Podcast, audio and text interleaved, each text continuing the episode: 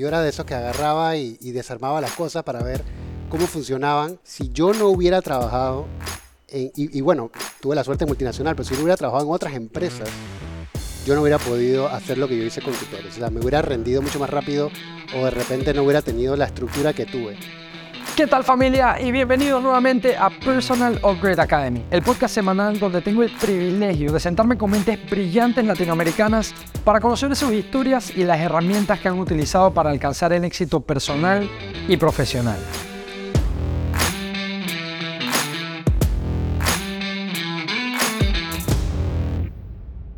Alejandro Carbonell es el director de innovación para Ciudad de Saber, uno de los ecosistemas de emprendimiento, tecnología y negocios más importantes de toda Latinoamérica. Cuenta con más de 10 años de experiencia en el mercado de los fast moving consumer goods, trabajando con empresas como Procter Gamble, Estrella Azul, entre otras. También actúa como CEO y co-founder de Tutores, un startup de educación que ha escalado a múltiples países y ya cuenta con más de 30.000 horas impartidas a estudiantes. Vamos a verlo. Bienvenido Alejandro, hermano, gracias por aceptar la invitación, gracias por venir a compartir con nuestra comunidad Personal Read Academy. Un, gusto tenerte por acá. No, gracias a ti, Juan David, por invitarme. La verdad que siempre los escucho y llegó el momento, llegó el momento de mí estar acá. Llegó el momento. Ahora, antes de arrancar la conversación, a todas esas personas que nos están viendo, que nos están escuchando. Si es primera vez que estás por aquí en esta comunidad, bienvenido. Eh, un gusto tenerte por acá. Recuerda que nos puedes encontrar en todos los lugares que quieras: Spotify, Apple Podcasts, Overcast, YouTube, LinkedIn, TikTok, Facebook, donde tú quieras, como Personal Upgrade Academy. Recuerda suscribirte, darle like, comparte algún video si encuentras valor en él para que así más personas podamos seguir aprendiendo juntos en comunidad. Con eso dicho, Alejandro, eh, vamos a entrar en materia. Tengo varias preguntas. Eh, también cuando anuncié que tú venías, abrí un box, puse varios invitados que tengo, un line-up de invitados y varias de las preguntas que llegaron estuvieron conectadas al tema de Ciudad del Saber y el ecosistema del emprendimiento que te las iré haciendo. Pero antes, siempre me gusta em, dar un poquito de contexto con quién estoy hablando. Nos escuchan aquí en Panamá, nos escuchan en otros países de Latinoamérica. Hay personas que te conocen, personas que no. Entonces, hoy día actúas como director de innovación para Ciudad del Saber. Correcto, sí. Que es uno de los programas de emprendimiento, innovación, tecnología más importantes de Latinoamérica. Pero quiero conocer quién era ese Alejandro antes de llegar a, esta, esa posición. Alejandro de pequeño, cuéntame, vamos a hablar un poquito de ese Alejandro joven. Eh, siempre fue apegado a la tecnología, era un tema que te llamaba la atención, fue algo que aprendiste en el camino. ¿Había alguien como Tequi que recuerdas en tu familia o, emprendedor o de negocios? Cuéntame un poquito de eso. Bueno, remontándonos un poquito al pasado, eh, la verdad que siempre me ha gustado la tecnología, me ha gustado las cosas nuevas y he sido bien inventor. O sea, yo era de esos que agarraba y, desarmaba las cosas para ver cómo funcionaban. Y bueno, nunca sabía cómo volver a armarlas, pero por lo menos tenía la curiosidad de desarmarlas. Y cuando me compraron la primera computadora también me interesó mucho el tema del Internet. O sea, siempre he sido como, yo diría que más que techie, como curioso. Como de saber qué es lo nuevo y, de tener siempre las cosas nuevas, ¿no? Em, y nada, fui avanzando en la vida y estudié ingeniería industrial, que realmente empecé a estudiar ingeniería industrial porque no sabía qué quería estudiar. Y yo dije, de aquí a que termine la carrera voy a saber qué hace esto. Okay. Y me la vendieron como algo que pudiera hacer básicamente cualquier cosa y en efecto... Como le dicen a todo el mundo, ¿no? Que la ingeniería abarca de todo un poco. Ese es como un comodín. Entonces saqué el comodín y cinco años después del comodín dije, que en verdad eh, no quiero trabajar en una planta, eh, no sé todavía qué quiero y me salió una oportunidad de, de, trabajo en marketing en una multinacional y me encantó el tema de marketing. Espérate, espérate, marketing, o sea, no tenía nada que ver con lo que venías haciendo. Nada que Ni estudiando. No, pero voy a echar para atrás un poquito. En media carrera, segundo o tercer año, tuvimos algo llamado la Feria de Marketing, que básicamente la profesora, era una feria como que todo industrial y eso, en la UTP, en Panamá, y la, la profesora dijo, tienen que crear una idea de negocio y venderla, y van a haber jurados y eso. Y puede ser una idea, un prototipo, lo que sea. No dio mucha explicación, pero creamos como si fuera un negocio, y se nos ocurrió, a mis amigos y a mí, que creamos un grupito, empezamos por el problema. En ese tiempo yo no sabía nada de emprendimiento ni nada, pero empezamos por un problema que yo tenía como persona eh, universitaria que hacía fiestas en su casa. Yo tenía un patio y cada vez que había fiestas siempre tenía que terminar el día siguiente recogiendo las tapitas de las botellas de soda, entre comillas, y la, de la hierba. Entonces era un problema. Yo dije, oye, ¿qué tal si hacemos como un abridor de botella que se mantengan las tapas dentro de la botella? Y eso fue como que la the big idea. Pero éramos cinco hombres en ese equipo y no teníamos ni idea de cómo diseñar algo ni nada. Y yo agarré, me acuerdo todavía, y lo tengo en la casa todavía guardado, un desodorante viejo, ya no tenía nada.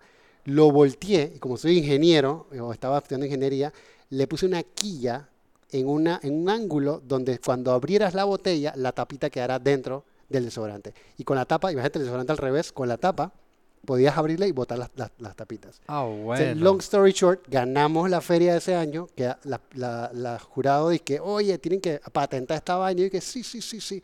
No patentamos nada, eh, pero me gustó mucho el tema de marketing. Yo pensé que eso era marketing, porque era una feria de marketing. Eso lo, lo, rebrandearon a feria de emprendimiento, ahora se llama la feria de emprendimiento. Little did I know, entonces yo apliqué y me metí en mercadeo. Eh, y empecé a trabajar en mercadeo y la vaina y no era nada parecido a eso. Eh, pero me gustaba, me gustaba trabajar en, Procter, trabajé en Estrella Azul, yo era el man que escogía el sabor de helado para cambiarlo, o sea, yo, marketing all the way, y un día me pongo a pensar de que, en verdad está cool marketing y todo, pero no puedo como que tomar decisiones que creo que son más importantes de la empresa. O sea, yo no le podía decir a, los de Estrella Azul que, oye, no invertamos en esto, invirtamos en lo otro. Y alguien me dijo un día es que lo que pasa es que tú lo que quieres es temas de negocio. ¿Por qué no te metes en una maestría, algo de negocio? Y yo, bueno, puede ser, puede ser. La verdad que me da pereza estudiar de vuelta. Estudié cinco años en el UTP, no sé si quiero estudiar más. Y apliqué a una beca de Senacit. Aplicamos tres amigos. Eh, una, mi novia en ese tiempo que ahora es mi esposa, spoiler, un amigo y yo, y aplicamos a la beca de Senacit y no me llamaron. Llamaron a mi novia, ella que, ay, bueno, bueno, de repente el próximo año y vaina. Y llamaron a mi amigo y mi amigo me llama ese día y me dice, oye, Alejandro, ¿tú no vienes a, las entrevistas? Y yo dije, ya no, no me llamaron, mira. Oye, ¿cómo que no? Si tu, tu nombre está en la lista de asistencia. yo dije, ¿en serio? Ah, sí. Entonces ahí es donde yo llamo a la, a la man de Senacit, estamos hablando 2012, 2013. Y la decía así que sí, sí, sí, yo te iba a llamar, yo te iba a llamar, ven mañana. Hey, fui, me gané mi beca y me fui a estudiar a España con mi novia MBA. Wow. Así que bueno, ese es como que el comienzo de cómo mi camino se fue moviendo una persona curiosa que realmente hacía las vainas sin, sin saber qué es lo que había, iba a pasar, pero que tenía como un llamado de, uno, de crear, me encantaba crear, y dos, de de ser el dueño de algo yo, ¿no? Entonces, nada, regresando de la maestría ya yo digo que, oye, puedo regresar al mundo corporativo, que me iba bien, ganaba buena plata y todo, o puedo crear algo yo. Y ahí es donde vengo en el 2014, que regreso a Panamá y se, me ocurre la idea de tutores. Tutores. Ahora, antes de que me, gustó este intro, yo creo que muy rápido pasaste por los temas importantes para, para dar un poco de contexto. Eh, antes de que entremos en tutores y hablar un poco ya de, emprendimiento, de startups, que va a ser eh, el núcleo de esta conversación, quiero repasar un poco tu tiempo en multinacionales y en el mundo corporativo, porque claramente son dos ambientes, son dos estilos muy distintos, el de estar en un startup, el de estar en el mundo o en el ecosistema de emprendimientos, del mundo corporativo, que es un poco más rígido, estructurado, burocrático, etc. Pero sí te quería preguntar algo ¿Crees que las experiencias recopiladas en la parte corporativa tienen un valor para un emprendedor más adelante en su carrera? O sea, ¿crees que el tomarse esa oportunidad, que tú eres alguien que siente, que se siente como un emprendedor, pero haber participado, pertenecer a una multinacional o una estructura más grande y más formal como una, eh, como un, como un corporate, tiene su valor? 100%. Yo, y se lo he dicho a varios emprendedores que, que me llegan y me dicen, estoy saliendo de la universidad ¿qué hago? Emprendo una vez y le digo, oye, vas a, equivocarte con tu propia plata, equivocate con plata ajena. Aprende cómo funciona el negocio, aprende qué es lo que te gusta y qué es lo que no te gusta, aprende de las diferentes áreas. O sea, yo creo que si yo no hubiera trabajado, y, bueno, tuve la suerte multinacional, pero si yo no hubiera trabajado en otras empresas, yo no hubiera podido hacer lo que yo hice con tutores. O sea, me hubiera rendido mucho más rápido o de repente no hubiera tenido la estructura que tuve. Y lo otro es, y que quizás por ahí va una pregunta tuya, es ¿Tú crees que el MBA era necesario? Yo digo que me ayudó Buco, me ayudó bastante, pero no, no era... y eso que mi MBA era con énfasis en emprendimiento. O sea, yo tuve un track de emprendimiento. Y cuando llegué a emprender, obviamente todas esas experiencias recopiladas me ayudaron muchísimo, pero no era ni el 40%, 35% de lo que se vive en el emprendimiento. Claro, de lo que ibas a enfrentar más adelante. Pero si no hubiera hecho eso, me hubiera faltado ese 35% que tuve gracias a eso. yo, yo, sí recomiendo, hey, tengan experiencias, equivóquense con plata ajena, equivóquense trabajando. Es más, la gente que quiere trabajar en startups, trabajen para otro startup. Esa es una recomendación que yo le doy a los emprendedores. Qué buena esa. Me, me gusta esa idea de que, claro, digamos que eres loco y estás apasionado por el, por, el tema de los startups y demás, sé un early employee de algún startup que está comenzando, aprende de algún mentor, alguien que te lleve 10, 15, 20, 30 años que quiera fundar un startup y tú estás ahí desde el principio. Eh, eso, eso me parece muy importante. Quería conocer tu punto de vista sobre eso. Una palabra que dijiste que creo que es sumamente importante y más para los emprendedores, que el emprendedor por naturaleza es una persona muy creativa, ¿no? Es una persona que quiere crear, que quiere hacer, que quiere ser super hands-on con lo que está haciendo. Y dijiste una palabra que es crucial, que es estructura, que muchas veces falta a esa persona que está ideando y, tratando de aterrizar ideas. Eh, que sin duda alguna el mundo corporativo te da esa estructura, ¿sabes? Cumplir con tus KPIs, tener que entregar cosas, tener a alguien que te está micromanaging o por lo menos monitoreando y tienes que, que, que tener tus entregables al tiempo, los días que son etcétera. Em, en esa parte de tu vida que estuviste en el mundo corporativo, ¿cuántos años pasaste ahí? Y en las áreas que estuviste, ¿fue siempre en una sola vertical en el mundo corporativo o rotaste adentro de las empresas? Bueno, no estuve mucho tiempo, estuve como más o menos de 2010 a 2013, o sea que unos tres años y medio por ahí entre las dos. Bueno, pero es casi cuatro años. Sí, funcionó. Igual antes, cuando estaba en la universidad, igual me tocó trabajar en, tú sabes, en las empresas de algún, del papá de algunos amigos y, y trabajé en call center dos veces, o sea, todas esas cosas de shape you, te, te, moldean y tú sabes qué es lo que quieres, qué es lo que no quieres. Em, y sí, en la parte del mundo corporativo, una vez que me gradué y empecé en, Procter, después fui a Estrella Azul, fue siempre en marketing. Ah, okay. Y, y, quizás hay una, cuando yo me contrataron en marketing, porque yo soy una persona bien creativa, eh, yo pensaba que el marketing era publicidad. Entonces, aunque ya yo había escuchado en mis materias de marketing que el marketing era las 4 P y la vaina, pero yo pensaba que era publicidad y cuando llego dije que no tenía nada que ver. O sea, tienes que vender tu producto, tienes que ser el cargado de la creación del producto y entender al consumidor. Entonces me dio ese punto de vista de el cliente es primero y entiende al cliente para sacar un producto. Entonces era bien diferente eh, cuando trabajaba en Procter, que es una multinacional enorme y que y que tiene áreas enormes para cada cosa y una estructura, como tú dices, y una burocracia que le funciona, por la cual ellos son la empresa que son. Pero aprendí mucho de eso y luego cuando voy a Estrella Azul, que la acaba de comprar FEMS y Coca-Cola, que era mucho más como, todavía tenía ese flow panameño. O sea, a mí como te digo, yo, yo llevaba helados y llevaba yogur y llevaba queso y me llamaban de la planta y me decían, Alejandro, se acabó, me acuerdo ese día, se acabó el coating, lo que va cubriendo el esquimo pie tenemos dos chocolates, necesitamos que lo vengas a probar. Yo dije, ¿qué estás hablando? O sea, ¿por qué no preguntamos al consumidor? No, esto era rápido, reacción. Yo crucé la calle de la, transísmica, fui a la fábrica, probé los dos chocolates y dije, este me gusta, yo crecí con algo parecido, y se cambió. Entonces yo tenía, yo tenía el control de muchas cosas y, me encantaba, pero a la vez también hacíamos estudios. O sea, fue una súper experiencia y la verdad que si yo no hubiera, no hubiera participado en esa beca de, para la maestría, yo me hubiera quedado ahí porque me encantaba, sinceramente. Porque, porque tenía la flexibilidad de crear. Claro. Que, que como tú dices, me gustó eso que dijiste del, del, del, flow panameño, ¿no? Que es tal vez empresas, y creo que hay muchas personas que se pueden relacionar que son empresas grandes, porque claramente Estrella Azul es una empresa grande y así hay muchas otras en Panamá, pero que todavía mantienen esa, esa rapidez y esa fluidez que se asemeja tanto más a un startup, ¿no?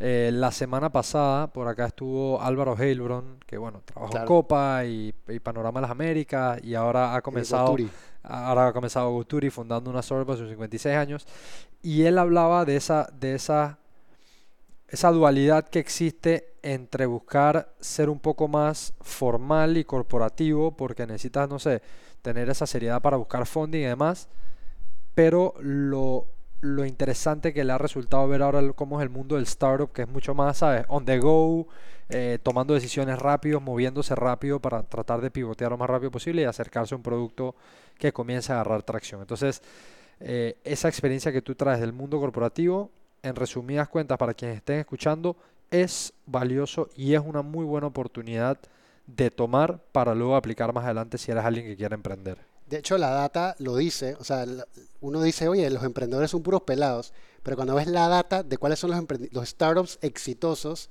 o las empresas grandes exitosas, la funda gente que, que, ya está mayor.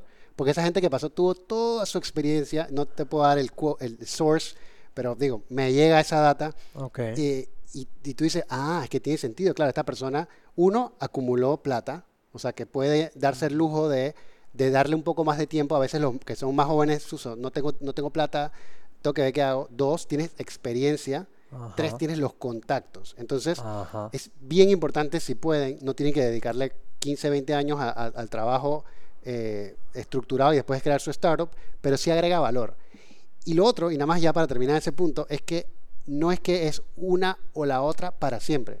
O sea, ustedes pueden trabajar en una empresa, ser emprendedores, ya no ser emprendedores y trabajar por una empresa. Es verdad. Tener una empresa y ser emprendedores, volver a ser puede hacer lo que quieran. Y yo creo que la gente se trauma mucho y dice, es que ya me dediqué a ser emprendedor y no estoy ganando nada de plata. Brother, déjalo ahí.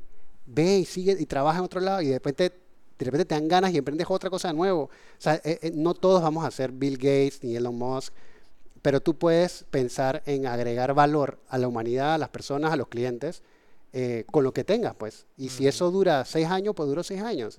y, así, y, después hablamos de... Claro, claro. No, no, e, e, es, un buen punto eso que dices de, de tal vez no apegarse tanto a, esa, a ese primer, segundo, tercer intento como emprendedor y decir, es esto o no es nada. O sea, y un punto, un punto interesante ahí, eh, se lo escuché a... Bueno, lo he escuchado, lo he escuchado en un par de lugares, pero el mensaje en resumidas cuentas y que creo que es súper valioso es que cuando te lanzas a emprender, tienes que tener la certeza y la tranquilidad de que si lo estás haciendo es porque quieres hacerlo y de que siempre hay la oportunidad de regresar a esa ruta un poco más tradicional. Encontrar un lugar donde te puedas aplicar, donde puedas poner tus aptitudes y habilidades a rendir para otra empresa. Entonces, que no haya ese miedo de que si me fui, más nunca puedo retroceder, ¿no? Eso, eso es súper importante. Ahora, ya comenzando a hablar un poco más de, bueno, quiero pasar por tutores y luego llegar a Ciudad del Saber. Cuéntame cómo sucede ese salto de, de la parte corporate, te vas a hacer tu maestría, cuando regresas tenías, sabes, regreso acá donde estoy o comienzo algo nuevo. Ahí obviamente hay una dinámica interesante entre las consideraciones, ¿no? Lo que, lo que conlleva comenzar algo nuevo, lo que conlleva regresar con una maestría al corporate. Esa etapa tuya, ¿qué tanto lo pensaste? ¿En quién te apoyaste? Eh, ¿Cómo fue tu proceso para decir, sabes qué? Voy a lanzarme y es tutores.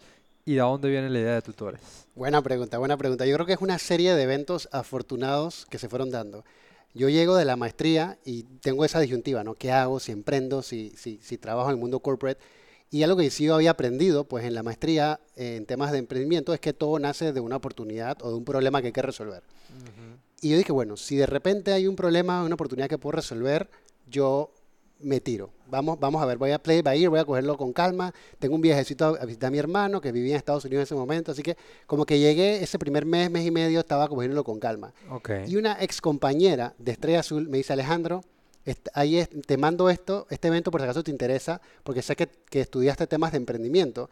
Era la semana Mi Pymes de Cable Onda en ese tiempo. Eh, y era sobre un Startup Weekend organizado por Steffi Cohen. Que yo no sabía quién era Steffi Cohen porque yo vivía en España ese año donde ella empezó a crear su, su, su marca personal de emprendimiento, que ahora es otra marca personal. Eh, y yo dije, oye, dale, voy a meterle, era un, era un startup weekend de 48 horas, 54 horas, como algo así, y después pichabas. Y yo llegué y los, nos sentamos ahí, yo dije, ¿sabes qué? Yo creo que un problema que pudiera resolver es un problema que yo resolvía cuando estaba en la universidad, porque como, como estudiante universitario de ingeniería tienes la matemática súper fresca en la mente y como estudiante universitario de la UTP no tienes tiempo para trabajar. Entonces, ¿qué yo hacía? Hacía tutorías.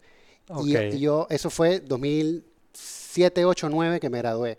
Todavía en el 2014, yo estando en España, gente me llamaba pidiendo sobre tutorías o si conocía algún tutor. ¿En serio? Entonces, en el Startup Weekend yo dije, oye, este es un problema, yo creo que es un problema que se puede resolver porque ahora está saliendo el tema de Uber y la cosa, y yo creo que podemos hacer un Uber de tutorías. Y nada, propuse la idea y no mucha gente le gustó, pero agarré dos personas ahí que les gustó en el, en el, en el Startup Weekend y la desarrollamos, long story short, con de jurado, eh, de jurado estaba, eh, bueno, mi mentor creo que en ese momento era Diego Molino, y de jurado estaba Cristóbal de Degusta y había otra chica más que no me acuerdo quién era, y ganamos. Ganamos en primer lugar, de, eh, eh fue mi primer pitch verdadero. Y de ahí puedes preguntarle a, alguna gente de mis tiempos de emprendimiento que me llaman el rey del pitch, porque de ahí en adelante no paré haciendo pitch. Entonces me, encantó ese tema. Una pregunta que dices que no paraste. ¿No paraste de pitchar tutores o no paraste de crear ideas y ver qué posibilidades habían al contar una historia y quiénes se adherían a esa historia? Buena pregunta. No paré de pitchar tutores, pero al agarrar tanto skill de storytelling, después fui creando mi expertise de presentación, de presentador de storyteller. Ok. Entonces creo que me Ok. ayudó muchísimo eso de perder el, el miedo de contar una historia. Ok. Entonces, bueno, regresando al el concurso, estamos hablando que eso fue como que agosto. Yo había regresado de, de Barcelona como en julio. Eso fue como en agosto. Yo dije, hey, esta vaina gané un premio. Quiere decir que aquí hay una oportunidad. Y la gente me decía, oye, qué buena idea, que eso puede ser. Y le dije a las dos personas que estaban conmigo, hey, ¿quieren emprender conmigo? No. Una se fue, que vivía en Miami, Ok. Pasiera también, el otro se fue, estaba terminando su universidad y yo dije, bueno, yo quiero empezar la vaina yo solo. Total, yo soy ingeniero, yo trabajé en multinacionales, yo tengo un MBA, pues yo puedo hacer esa vaina solo. Ok. Por suerte, vivía con mi mamá, todo el mundo me apoyaba, okay, mi, mi, mi novia en ese tiempo, te apoyo, todo el mundo bien. Y empecé con esa cosa de, de tutores. y Lo primero que dije es, no puedo trabajar en mi casa. Y empecé a investigar dónde podía trabajar. Y en ese tiempo no es que habían coworkings, había un Ojo. par de cosas ahí, oportunidades. Y encontré en, en Google que hay un lugar que se llamaba Ciudad del Saber, Una pregunta, Ajá. una pregunta. ¿Por qué no querías trabajar desde tu casa? porque no avanzaba. Yo traté, yo traté de trabajar en mi casa. Estamos hablando de 2014, before it was cool, trabajar en tu casa. Pero yo traté y la verdad que uh, entre el calor, los perros ladrando y la gente Ok. pensando que no estás haciendo nada y por eso te piden que hagas mandados, yo dije, tengo que alejarme de aquí. Ok. Eso Es fue un- mi- Un lugar que, que cuando... Es un lugar que, que es un tema de ambiente. Cuando entro a esta zona, yo estoy trabajando aquí. Exacto. Ok. De hecho, al sol de hoy todavía, y puedo adelantarme 10 años, eh, vi- viviendo y trabajando en la misma área, a mí me gusta ir a la oficina. O sea, no me, yo tengo un cuarto para trabajar, no me gusta, me gusta separar, tener un área donde me puedo concentrar.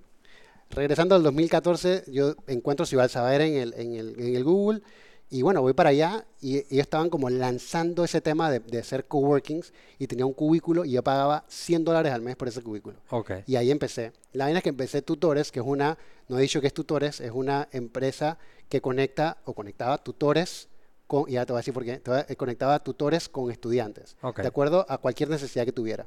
Ese era el concepto de la idea. Tutores on demand. On demand, tal cual, Ya. el lugar de los tutores. Ya. Y la vaina es que en Panamá, para los que no son de Panamá, las clases en su mayoría van de marzo a primera semana de diciembre. A mí se me ocurrió, porque tenía el viaje, tenía, tenía el viaje, me fui de viaje, no sé qué, la cogí con calma, voy a empezar a desarrollar en, en un landing page, porque yo sé de landing page, y empecé en noviembre, que es un terrible mes para empezar, porque es fiestas patrias libre, y está acabándose la escuela, entonces no había mucha gente. Entonces yo tengo, estoy ahí en Ciudad del Saber pagando 100 dólares al mes con un landing page que creé yo solo, que me tomó dos meses hacer, Ok. y con gente random, porque no hice ningún filtro, simplemente puse en Facebook quién quiere ser tutor y se registró gente random, que por suerte ninguno fue un asesino en serie, y, y es así empezó. Y así empezó, y tuve la primera venta, una persona, un, un 27 de noviembre, faltando una semana de clase, la primera venta, una persona random que le depositó a la cuenta del banco de Alejandro Carbonell para que fuera una chica llamada Lanis a mi casa. O sea, imagínate en la desesperación de esa persona que voy a pagarle a un dude, a un hombre, para que vaya una mujer que no conozco a mi casa, para que me dé tutoría para mi hijo. Entonces yo dije, oye, acá hay un, un pain, un dolor grande, esto se puede transformar en un verdadero negocio, pero no lo puedo hacer yo solo. Ok. Ahí reconociste de que... Ok. Sí, ahí perdí mucho tiempo y está bien, porque yo creía que lo podía hacer todo, pero, pero no lo puedo hacer todo a la vez. Claro. Entonces yo ahí en- entonces empecé a vender el sueño. Y ahí la una primera parte persona- interesante sí, aquí. Sí, sí, sí. Y, y- y bueno, y fue difícil porque, no fue difícil vender el sueño porque yo, storytelling y eso, pero fue difícil porque después te quedas con eso para siempre de que esta gente dejó de hacer cosas para, para montarse en mi sueño, es mi responsabilidad. Eso es cierto. Y más Eso es porque la primera persona que sumé era mi novia.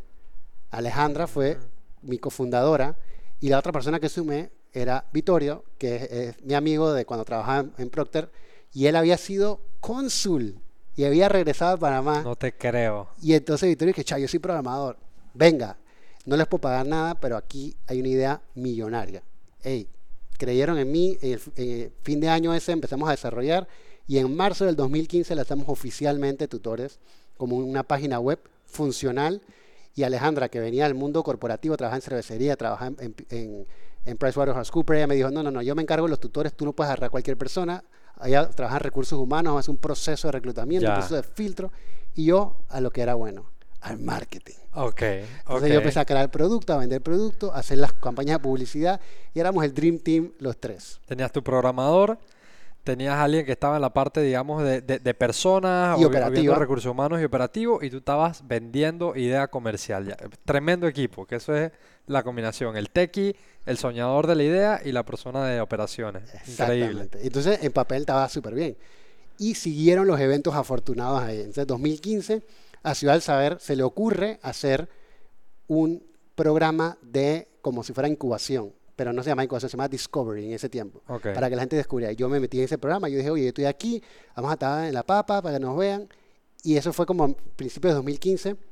En 2015 me invitan a una feria, voy a una feria, conozco un man en una feria, de, era, el tema de la, del tema de las Américas, que había venido a Panamá, todos los países, y nos habían dado un stand, nos habían regalado un stand, y este señor llega y que yo soy dueño de una incubadora en Silicon Valley, que resultó ser en Oakland, después del puente, pero, hey, por ahí.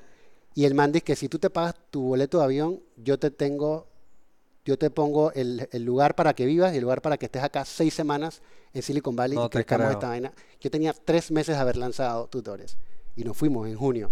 Nos fuimos para allá, Vittorio y yo nos fuimos a, Oakland y tuvimos seis meses allá, seis, semanas, perdón, seis semanas, seis semanas eh, viviendo allá, trabajando allá, viendo cómo, cómo pivoteamos, cómo aprendíamos. La verdad que nos abrió muchísimo la mente al mundo de Silicon Valley. Obviamente íbamos todo el tiempo a San Francisco a, las, a los meetups y todo eso.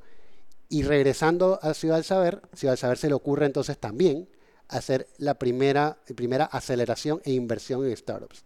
2015, estamos 2015, diciembre de 2015, eh, eh, primero firmó House, Val, Valdés de House firmó y tres días después firmamos nosotros como el segundo startup invertido de Ciudad del Saber. Wow, wow, no me sabía esa, mira. Increíble. Ok, entonces 2015, desde que nació la idea, noviembre de 2014, ha pasado un año.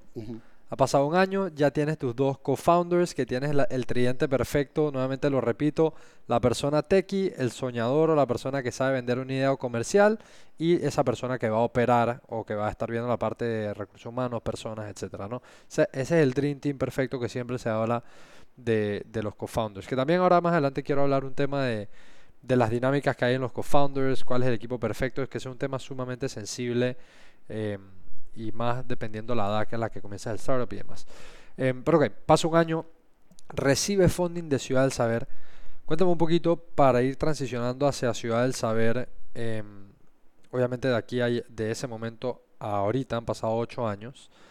¿Cómo era el programa en aquel entonces de Ciudad del Saber? ¿Tú recibías un funding? ¿Ciudad del Saber se quedaba con una parte del startup? ¿Cómo era la dinámica en aquel entonces? Ok, han, cambiado como detalles, pero en esencia es lo mismo. Ciudad del Saber invierte, no invierte en acciones directamente, en ese momento invertía en una nota convertible. Ya. Hoy en día convierte en un, invierte en un safe note, que es bastante parecido, que básicamente lo que es que te estoy invirtiendo ya, pero no me tienes que dar acciones ya. Tenemos un pagaré a futuro de esas acciones con ciertos beneficios para mí.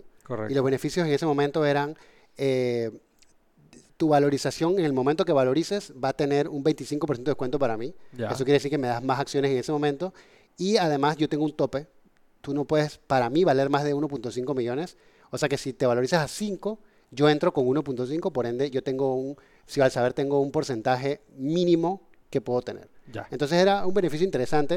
En ese momento la nota convertible entra en el para los que son contadores, entra como una deuda, por una cuenta por pagar que después se convierte en acciones. El SafeNote no, entra como una nota legal que hay que convertir en un futuro, entonces beneficios. Pero básicamente era así y te daban un, otra, otra plata, te la daban en canje de oficina, del mismo programa que te daba mentorías, mentorías todo este tema, este tipo de cosas. Ya, ok, so esa, esa, es la estructura como Ciudad del Saber arranca el programa y es lo que sigue viviendo hoy día Ciudad del Saber con todos los emprendedores que ya han pasado en estos ocho años por Ciudad del Saber. Ahora, sé, y lo dije cuando, cuando hice la introducción del episodio, Tutores eh, corrió por muchos años, sé que fueron más de 25 mil horas de tutorías dadas a estudiantes. O sea que esa idea o ese concepto que tú tienes inicialmente de que había un problema, claramente con el, con el transcurso del tiempo te diste cuenta de que sí había algo latente de esa necesidad allá afuera. Exactamente, exactamente. Y así mismo hubo altos y bajos, o sea, hubo más inversión, nos entró inversión de Capital Semilla de Ángel Inversionistas, entró Semilla de Senacid, tuvimos temas de, de, ¿cómo se llama?, de co-founder, se fue un co-founder, eh, tuvimos temas de, de abrir a otros países, tuvimos, tuvimos temas de cierre a otros países, tuvimos temas de pandemia, de, hey, pandemia te va a ayudar, y no, tuvimos, hemos tenido cambios de modelos de negocio. o sea, aquí da para un podcast increíblemente largo, pero tú más bien pregúntame qué específicamente quisiera saber, quizás que les cuente, porque hay bastante tela que cortar ahí. No, por, por, supuesto, que como tú dices, los altos y los bajos, y yo creo que no existe un momento dentro de un startup, ni siquiera si nos vamos a los más exitosos del mundo, Amazon, eh, SpaceX, lo que tú quieras, siguen teniendo challenges y al contrario, cada vez los challenges son más grandes. Entonces no hay un momento donde ya la cosa se estabilice y es como que ah, ya me puedo echar para atrás en el sofá, ¿sabes? Eso siempre va. Em, una cosa que sí te quería preguntar, que me parece muy interesante eh, comentar aquí es, esa, esa receta de la que hablamos de los co-founders, ¿Qué tan importante es esa relación de los co-founders y en tu experiencia ya del otro lado en Ciudad del Saber, llevando la parte eh, de, innovación en Ciudad del Saber y como director y estando cerca de startups, ¿cómo tú categorizarías esa relación entre los founders? ¿Es algo a lo ligero? ¿Es algo que tienes que meditar mucho? ¿Importa la diferencia de edades que, de edades que haya? O sea, ¿cómo, ¿cómo tú crees y cómo desde tu punto de vista coexiste esa dinámica entre las personas que entran juntos a un proyecto. Vale, no, definitivamente eso es una de las razones por las cuales se nos han caído muchas, muchos startups dentro de los diferentes programas que tenemos. Eh, es una relación que tú tienes que construir hacia largo plazo. O sea, lo primero que te diría es, ten mucho cuidado con quién te juntas para crear un emprendimiento, para crear una empresa. Esta es una persona con la que tú deberías y estás apuntando a pasar, no sé si el resto de tu vida, pero sí muchísimo tiempo y muchísimo tiempo juntos. Entonces tienen que tener, tienen que poder llevarse bien, tienen que poder convivir, tienen que poder complementarse. Entonces lo primero es eso.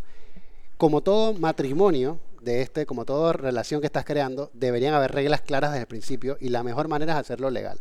Nosotros en tutores no tuvimos eso, lo tuvimos que aprender a las malas. Tuvimos, hubo un momento que casi simplemente se acaba todo y, la, la, conversación fue, dale, cada uno por su lado, pues. No, no, no. Y regresamos y, y entonces escribimos los temas legales. Recomendación importante, no importa que se quieran, no importa que sean hermanos, que sean parejas, que sean mejores amigos, tengan por escrito qué es lo que cada uno debe hacer, cuáles son las expectativas y qué pasa si alguien se quiere ir y con qué se queda y con qué no. Yo creo que eso es súper importante. Importantísimo ese tema que dijiste, yo creo que es súper sensible porque al principio todo es emoción, vamos para adelante, vamos a darle, la idea me gusta, la idea te gusta, pero ahí entraste en un tema que es súper delicado, que es, yo me terminé enamorando de la idea a 10 años y tú a 2 años. Y te me fuiste y eras mi mano derecha y a los 2 años te pierdes y el 50% de la compañía es tuya. Y quedo yo cargándola. Y si en 7 años, no en 10, yo la pegué, tú te apareces a los 5 años más tarde y que, hey, ¿dónde está mi parte? Entonces, importantísimo eso que estás diciendo de que independiente del nexo o conexión que tengas con la persona, eh, dejar las cosas por escritas bien definidas. Em, ¿Qué otra cosa crees que hay en esa dinámica de, de, co-founders que puede ayudar a alguien que está por comenzar un startup a tomar en consideración? Lo, lo, otro es, y lo comentabas tú con el triángulo del Dream Team, es estar claro de qué es lo que necesita tu startup o tu emprendimiento o tu empresa, y eso es lo que tienes que buscar en un co-founder, ese complemento.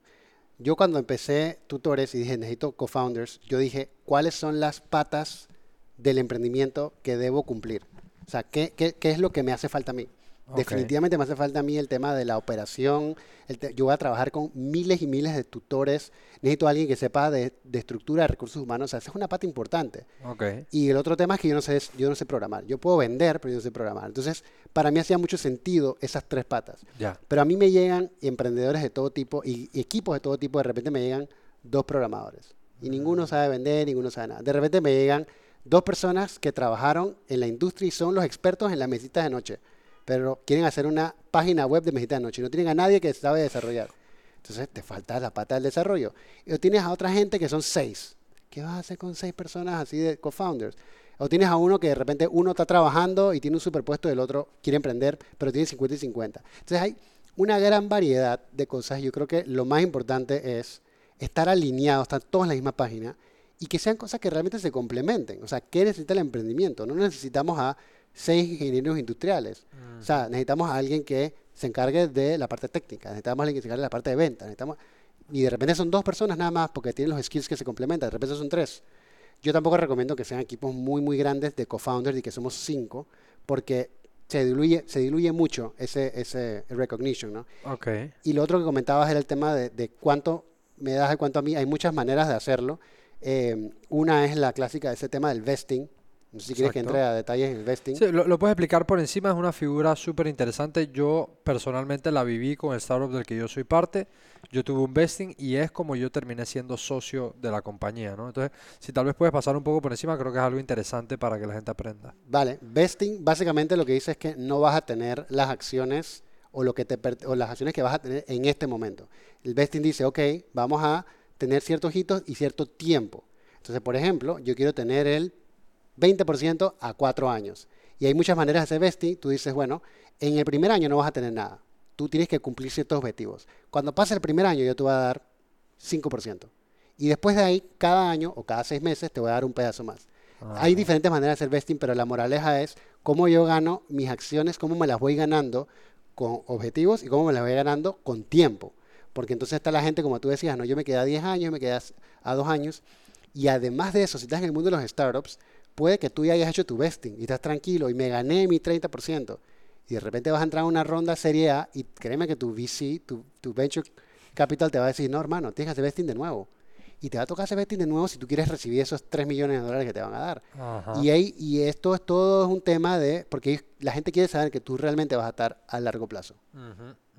Sí, porque si no tienes una persona que es, que es o en su momento fue la llama del, del, del, startup y luego se pierde y deja eso a la deriva y, y, quien lo está corriendo es alguien que tal vez es un empleado del startup que claramente no suda la camiseta como la suda un, un, founder, ¿no? Creo que son dinámicas muy distintas y es una forma muy diferente de tratar el, el startup. Una cosa es cuando es tuya, otra cosa es cuando tú trabajas para el startup. Eso no quiere decir que no hayan empleados que sean 200% comprometidos a la causa, que están enamorados de la idea y que se ponen la camiseta, pero generalmente quien lo fundó, quien estuvo ahí desde el día uno, tiene eh, un, clic distinto con lo que está pasando. Otra cosa que te quería preguntar, eh, entonces, pasas tu etapa de, de tutores, eh, actúas para tutores como CEO y uno de los founders por varios años.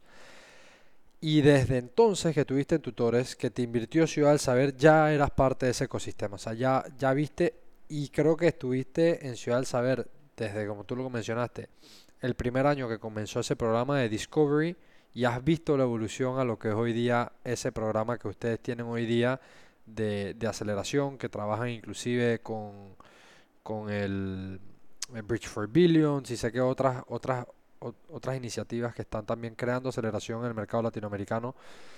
Si tuviéramos que hacer un fast forward de cuando tú estuviste y estuviste, y estuviste en tutores a hoy día, cuéntame un poquito dónde está parado Ciudad del Saber y si quieres, antes de eso, ¿cómo entonces tú quedaste mm. como director de innovación para Ciudad del Saber? Vale, buena pregunta. En el 2019, más o menos, ya yo estaba pensando en hacer una transición, ya yo eh, quería hacer otras cosas, quería que de repente mi cofundadora Alejandra, eh, que en ese momento todavía era mi novia, ahora mi esposa, que ella tomara un rol más activo. Yo estaba todavía viendo como que qué, qué hacer, no sabía qué hacer. Y sale de nuevo en mi vida, se juntan estos eventos afortunados, sale la oportunidad, ya se había ido hace un año y medio o dos años el, el director de, de, innovación de Ciudad del Saber en ese momento, que era Manuel Lorenzo, Ajá. mentor mío y que me dio mi primera inversión y eso él ya se había ido y no tenían director. Y por fin dijeron, vamos a buscar, y estaban entrevistando. Y como yo estaba en el ecosistema, como ya me conocían, como ya me dijeron, oye, ¿por qué no llamamos a Alejandro y lo entrevistamos? Pues de repente le interesa. Hey, una cosa lleva a la otra, fui a la entrevista, les encantó aparentemente y me ofrecieron el puesto de director. Para que tengan una idea, es yo soy el director de innovación de Ciudad del Saber. Eso quiere decir que yo soy mi propio primer inversionista. O sea, back to the future. Ahí. Eh, y bueno, entré, entré en noviembre del 2019, días, meses antes de la pandemia. Meses antes de la pandemia. O sea, que imagínate, y en la pandemia no le fue bien a tutores, así que fue súper bueno a nivel familiar poder tener esa, esa okay. oportunidad, ¿no?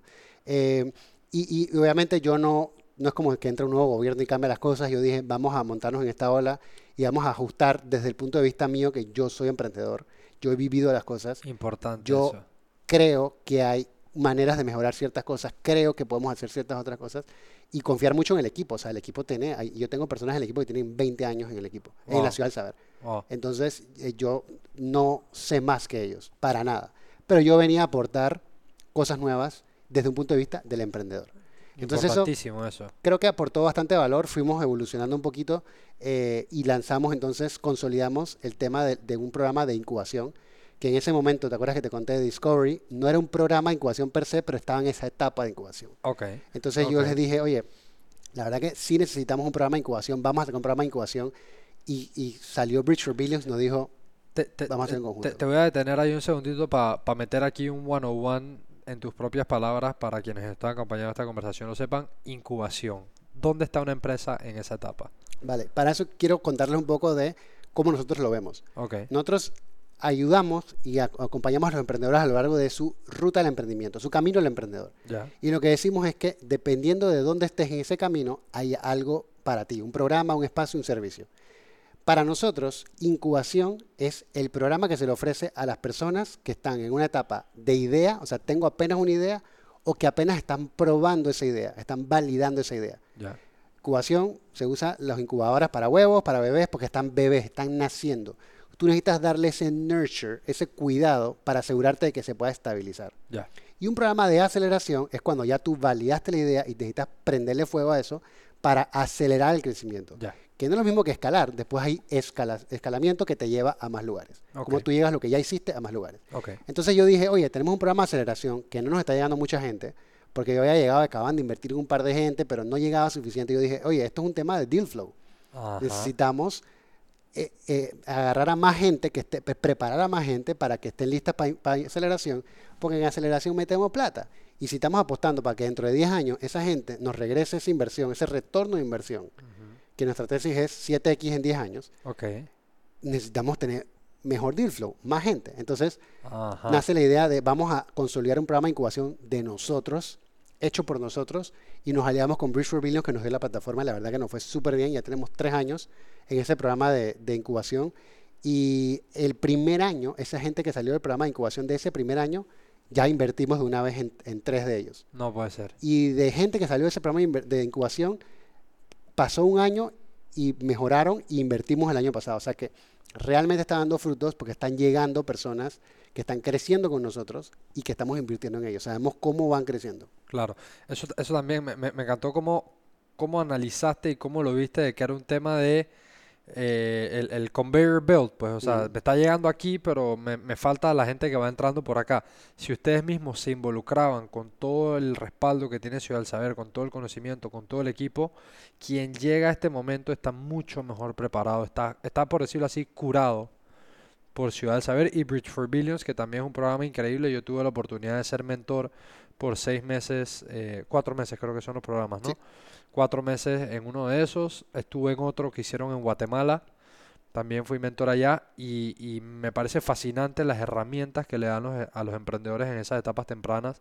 Es súper, súper, súper, súper estructurado, de la A a la Z, o sea, sales con un plan de negocio, te hablan de marketing, te hablan de finanzas, te hablan de conocer quién es tu cliente ideal y todo, que son cosas que, que buenas ideas hay afuera, gente creativa hay, o sea, los latinos somos personas recursivas, creativos, con ganas de echar para adelante, pero al final, si no tienes este tipo de plataformas, que sé que hay otras también en Latinoamérica que están comenzando a apoyar el emprendimiento, em, no tienes como rumbo, pues eres como un barco que está en la mitad del mar y no, y no tienes hacia dónde ir. Em, te, quería, te quería preguntar, desde que tú entraste como director de innovación, a hoy día, estamos hablando ya casi cuatro años. Este año cumple cuatro años. este año cumples cuatro años. ¿Cómo ves eh, a Panamá fuera de Ciudad de Saber, sino Panamá como país en el tema de tecnología, innovación, startups? O sea, ¿crees que es algo que a más gente le está llamando la atención fuera de, de Ciudad del Saber? Que sé que es uno de los lugares más reconocidos aquí, pero ¿sientes que es algo que está creciendo, que la gente por ahí eh, noticias que te llegan, etcétera, hay gente con ganas de emprender. Yo digo que sí, o sea, no solamente es un tema de, gente con ganas de emprender, que, siempre hay, aunque yo digo que cuando yo empecé en el 2014 había un boom. O sea, yo tengo muchos conocidos y amigos y eso que empezaron a emprender por ahí en 2014, 15 y había muchísimo emprendimiento. Luego baja muchísimo la marea, 2017, 18, 19, muy bajo. Y yo siento que no sé si es la pandemia o qué, pero volvió ese, ese boom de emprendedores y de emprendedores que están haciendo cosas bien interesantes. Eh, y cuando digo interesantes, es cosas que son escalables, cosas que pueden venderse en otros países. Y prueba de eso es toda la cantidad de emprendimientos, startups que han entrado a Y Combinator. O sea, Y Combinator siendo la aceleradora más importante del mundo, nunca había entrado ningún panameño y de la nada ahora ya van creo que seis o cinco. Ajá, seis. Eh, per cápita es de, de los mejores países de Latinoamérica, porque obviamente un Brasil tiene muchos más, pero tiene 200 millones de personas. Entonces, me parece increíble cómo esas cosas están saliendo de Panamá. El tema es que una cosa es, como tú dices, el ecosistema de Panamá eh, a, nivel general y otra cosa es que el ecosistema de innovación startup. Entonces, sí hay varios muy buenos y nos están llegando varios muy buenos, pero a nivel Panamá creo que todavía nos falta muchísimo de, crear, de, de, creérnosla y de crear innovación en lo que hacemos. Nosotros en Ciudad del Saber llamamos el GEM, que es el Global Entrepreneurship Monitor, que básicamente es el estudio de emprendimiento que hacemos todos los años y que se hace a nivel internacional también. Y ahí te dice, oye, somos el segundo país con más emprendimiento en etapa temprana. O sea, gente que tiene de 3.5 a menos años emprendiendo. El segundo, y el año pasado creo que éramos el más grande. Este, el segundo este año. Datos que no he, podido, no he revelado todavía. Espero que estén viendo este video cuando ya haya salido el estudio, porque si no me meto en problemas. Pero el, el segundo más que están emprendiendo, pero somos de los más bajos en el emprendimiento establecido. O sea, en gente que tiene emprendimientos más de 3.5 años. Eso quiere decir que me animo, me animo, me animo, emprendo, pero después de que ve y no sigo. Y luego está el tema de emprendimientos que están emprendiendo cosas innovadoras y gente que está también emprendiendo con ventas al exterior y es súper bajo. Entonces, ¿qué pasa? Somos un, pueblo que, que cree y que, que, quiere, que se arriesga, pero porque sabe que hay seguridad atrás. Entonces yo me arriesgo y después ya, bueno, ya me he hecho. Y dos, no me arriesgo con cosas nuevas y no me arriesgo creando cosas innovadoras.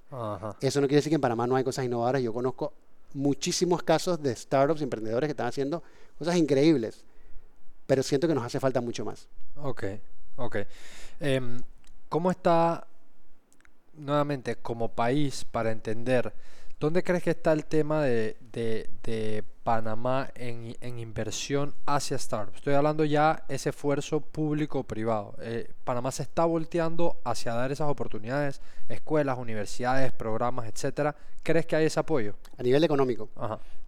Mira, es un mix, porque yo te diría que el nivel público, digamos una Senacid, que se encarga de apoyar los emprendimientos tecnológicos innovadores, está haciendo su esfuerzo, está metiendo plata, pero la gente no se está ganando las convocatorias. El otro día una convocatoria creo que no salió nadie.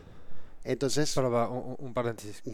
Se abre una convocatoria y si no se la gana nadie es porque ni una de las ideas realmente tenía esa validez para ganársela o porque no hay fondos. No, no, hay fondos. Senacita agarra y dice, digo, aquí tendríamos que invitar a alguien de Senacita para que nos eche el cuento bien, pero básicamente hay fondos, ellos tienen un fondo destinado crean la convocatoria, la gente aplica y se caen por diferentes motivos. Mm. Entonces, algunos son motivos más burocráticos, ¿no? No hice ciertas cosas que tenía que hacer, pero de los que sí pasan, no pasan los filtros mínimos para poder darle plata al Estado gratis. O sea, yo, yo Alejandro, me he ganado dos convocatorias de Senacit. Ah, eh, eh, y, yo conozco mucha gente que se ha ganado, pero también conozco más gente que ha participado y no se ha ganado.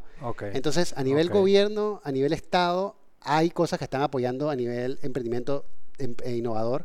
Obviamente tú tienes todos los AMPIMES y los Cultura y, ATP que están dando emprendimientos más tradicionales y está súper bien y hay plata y eso allá. O sea, sí se está apoyando.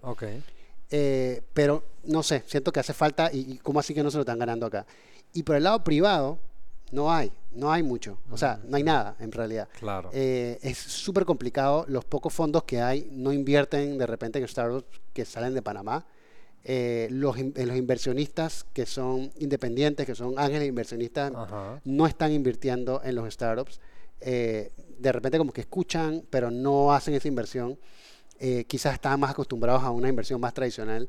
La buena noticia es que se están haciendo cosas al respecto. O sea, hay un tema, no sé si le has escuchado, la AEI, Alianza de Emprendimiento y Innovación, sí. junto con Ciudad del Saber, junto con Escala, junto con el BIT, junto con la CAF, con todos ellos estamos uniéndonos y junto con el Venture Club, que es esta red de ángeles que ya existía, okay. para poder retomar eso y decir, oye, hay gente con plata, hay gente con ideas buenísimas, conózcanse. El match, el es, match. hacerles ese match. Y eso es algo que vamos a retomar, si Dios quiere, este año.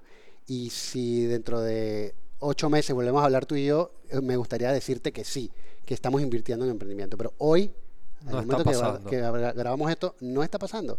De hecho, los inversionistas ángeles que invirtieron en tutores fueron, eh, son, son gringos. O sea, gringos que están en Panamá, expats, y que fueron a un demo day que mi cofundadora Alejandra presentó en un banco. Entonces ella presentó y estaban en banca privada y ellos les ah, acercaron y dijeron, quiero invertir. Pero son gringos, ni siquiera viven en Panamá. Entonces, mm, e, es difícil, es difícil. Sí, es que tú sabes que, nuevamente, por experiencia personal y saliendo a buscar fondos con, con Boxit aquí en Panamá, fue un desafío grande conseguir fondos. Eh, como lo dijiste, de este lado hay gente con mucho dinero, de este lado hay ideas brillantes Em, pero no. Ahora, si los hubiese invitado a construir una plaza nueva, ahí está. Coge tus 250 mil dólares, coge tu medio millón de dólares.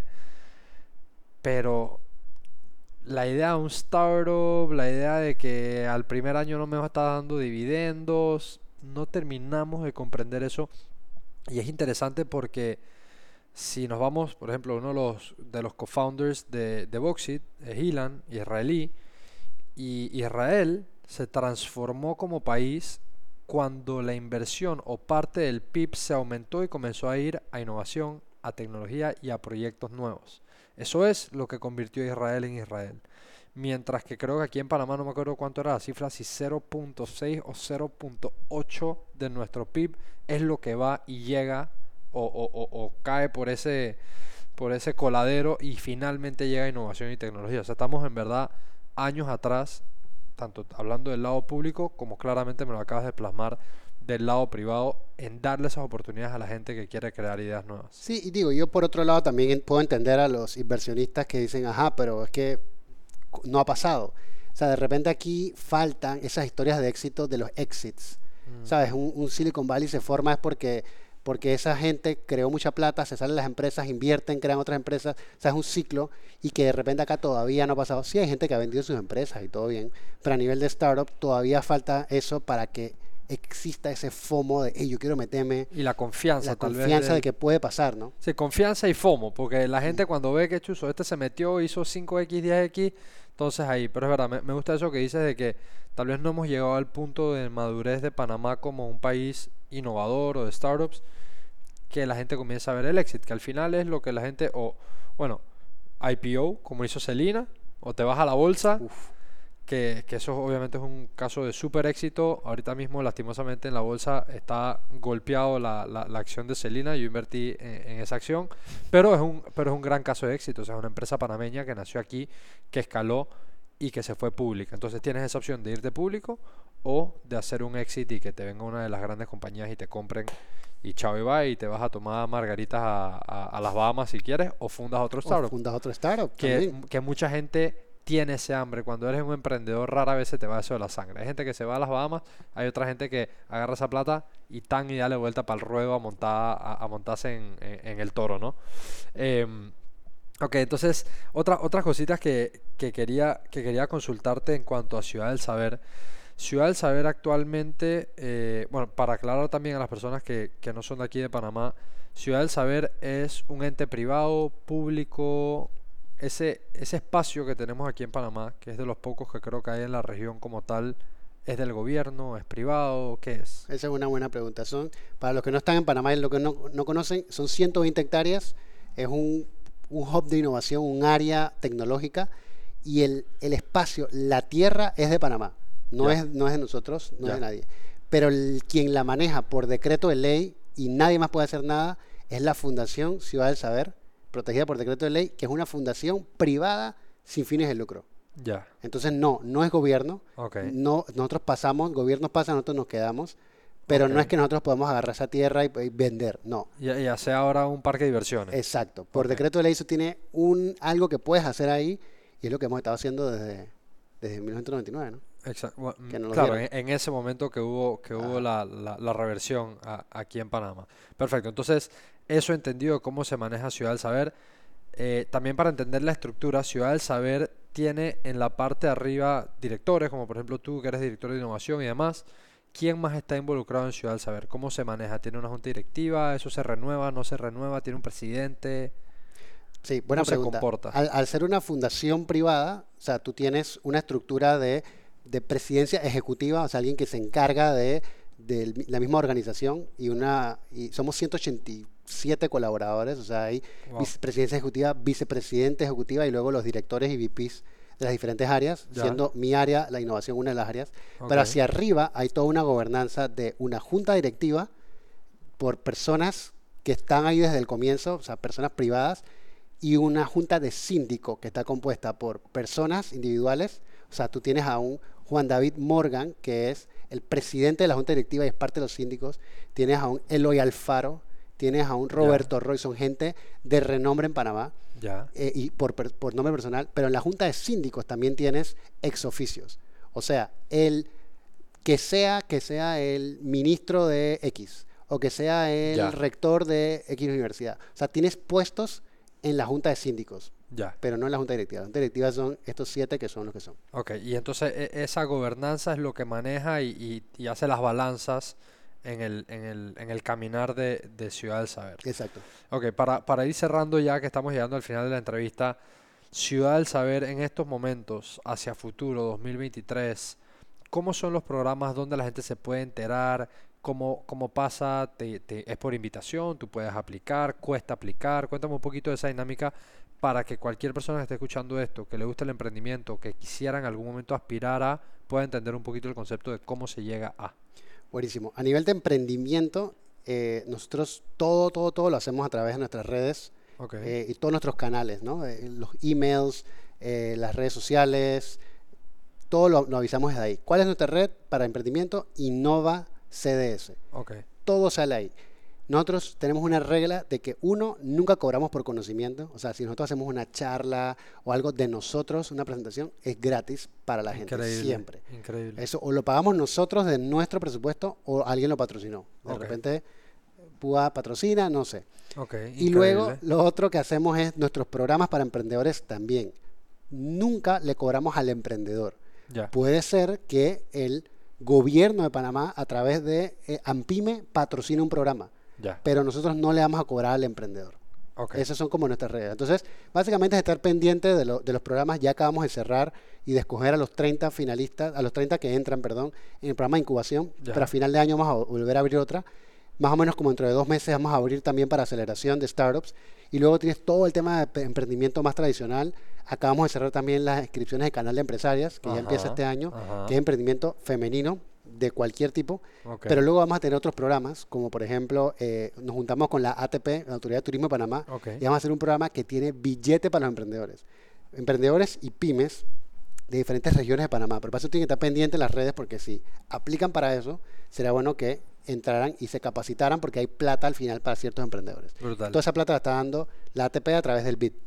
Brutal, brutal, brutal. Ok, entonces es público, cualquier persona puede llegar, dependiendo del programa que sea, con su idea. Ciudad del Saber lo va a recibir, no es algo que te va a cobrar. O sea que es algo que lo peor que te puedes llevar es un no.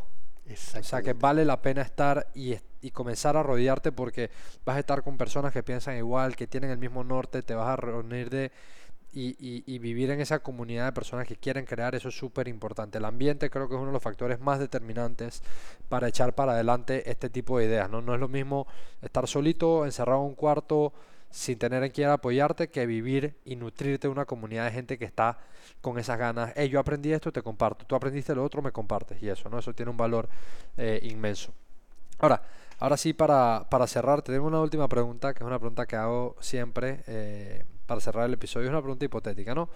Eh, Alejandro, con quien estoy sentado hoy día, ha obviamente pasado por muchos altos y bajos, aciertos, desaciertos, errores, fracasos, cosas buenas, cosas malas, y has aprendido mucho en el camino. Pero si miras hacia atrás en tu historia, tienes momentos que seguramente te has llenado de incertidumbre, un cambio de carrera, una oportunidad que si tomabas, no tomabas, etc. Si pudieses ir hacia atrás con todo lo que conoces hoy día y encontrarte ese Alejandro en un momento de mucha incertidumbre, con lo que has aprendido hoy, y ves a ese Alejandro de antes, ¿qué consejo le darías? Wow, buena pregunta.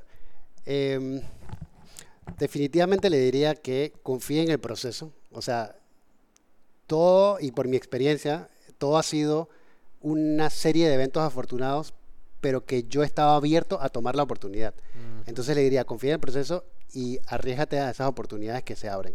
O sea, si te echara todo el cuento de todas las veces que salen cosas súper randoms, yo digo, voy para allá, lo voy a tomar. Y como eso se empezó a desencadenar y a abrir otras puertas, yo creo que si no, si simplemente no hubiera tomado ese pasito, no, hubiera, no hubiera tenido todo lo que tuve hoy o todo lo que he logrado hoy para bien y para mal. Entonces le diría, confía en ese proceso y toma esas oportunidades e invierte en Bitcoin. en el 2009, por allá. Por donde sea, no ahora en el 2000, te vamos hablando de antes, ¿no? Sí. ¿Qué, es Bitcoin, Bitcoin, Alejandro? Tú invierte. Tú invierte. Y mucho. Vende el carro, todo. Todo lo que puedas. increíble, increíble. Eh, bueno, hermano Alejandro, te agradezco mucho el tiempo, te agradezco el espacio, el haber compartido con nuestra comunidad todo lo que dejaste y todo lo que aportaste. A todas las personas que nos están escuchando, gracias por acompañarnos una semana más. Esto es Personal Upgrade Academy. Ya saben que nos pueden encontrar en todos los canales. Recuerda compartirlo, darle like, suscribirte a nuestros canales para que sigamos aprendiendo en comunidad y acercarnos más a esa visión de vida que queremos. Nos vemos en la próxima. Fue un gusto. Bless.